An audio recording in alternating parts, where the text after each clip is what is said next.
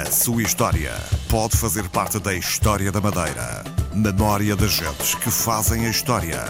Em colaboração com o Centro de Estudos de História do Atlântico. Com Graça Alves e Cláudia Faria.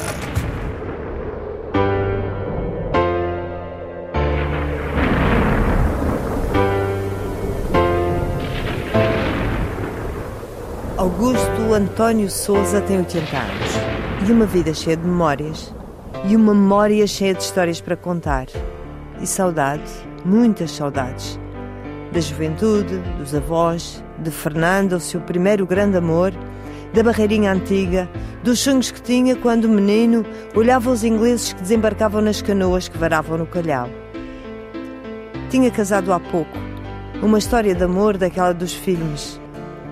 Conhecer a rapariga numa viagem em Famalicão, coisa de escuteiros.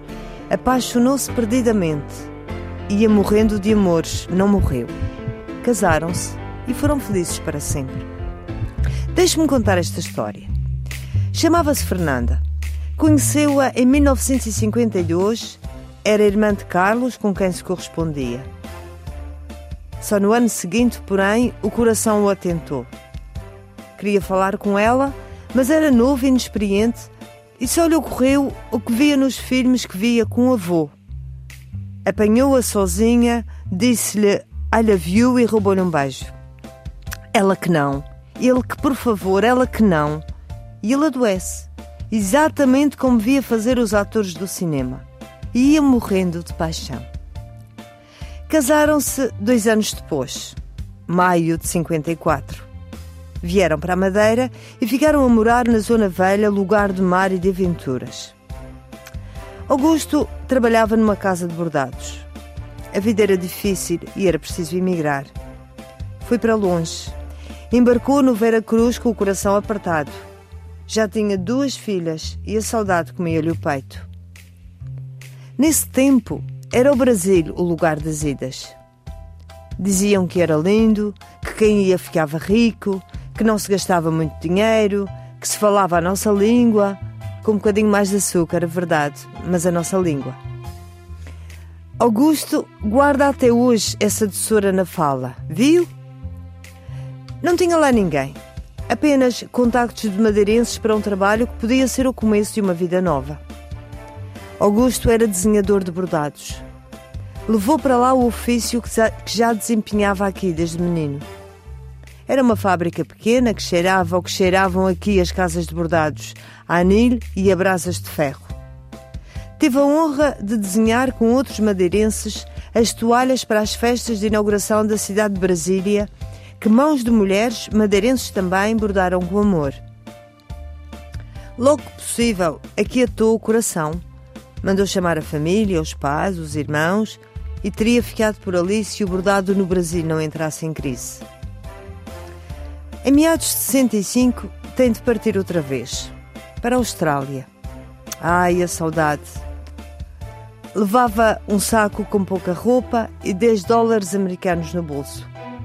O futuro pertenceria a Deus. Valeu-lhe um pequeno clube português e alguns algarvios que o receberam na sua casa. Fiz de tudo. Trabalhou numa lavandaria, numa fábrica de fundição de ferro, lavou barris numa fábrica de cerveja, montou guindastes no sul da Austrália, à beira de um deserto sem fim, trabalhou numa milha de amianto. Andou nisto dois anos. Regressou ao Brasil. Havia de voltar à Austrália, mas agora com a mulher e as filhas. Sydney estava exatamente como a tinha deixado. Outro mundo, outra língua, muito trabalho limpou escritórios, serviu bebidas num bar, conduziu táxis, levou pratos e panelas em restaurantes. Em 1978, foi para o consulado da Nova Zelândia como motorista, depois passaram-no para o departamento de passaportes. Esteve lá até se reformar e mais, sem saber escrever uma palavra de inglês. Tinha 73 anos e vontade de se fazer ao mundo. As filhas estavam criadas e o mundo era grande. Foi vindo à Madeira de vez em quando. O mar e a terra ficam sempre gravados no peito de quem sai. Numa destas vindas, Fernanda morreu, sem que se esperasse, em Lisboa, nas vésperas de vir à terra embebedar-se de sol e de mar e de montanhas. Fui buscá-la à casa do pai, fui pô-la à casa do pai. A vida mudou.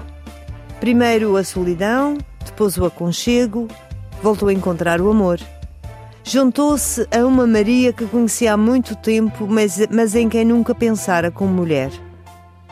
Hoje, Augusto é cidadão do mundo com casa em Santana. Vive ali, entre o verde das montanhas e a saudade do mar. Pergunta-se se terá valido a pena. Pergunta-se o que deixou para trás, o que não viveu, como ficou a Rua de Santa Maria na sua ausência, o que teria mudado se tivessem ficado. Augusto é um homem do mundo e da ilha. Guardou-a sempre consigo dentro do seu coração.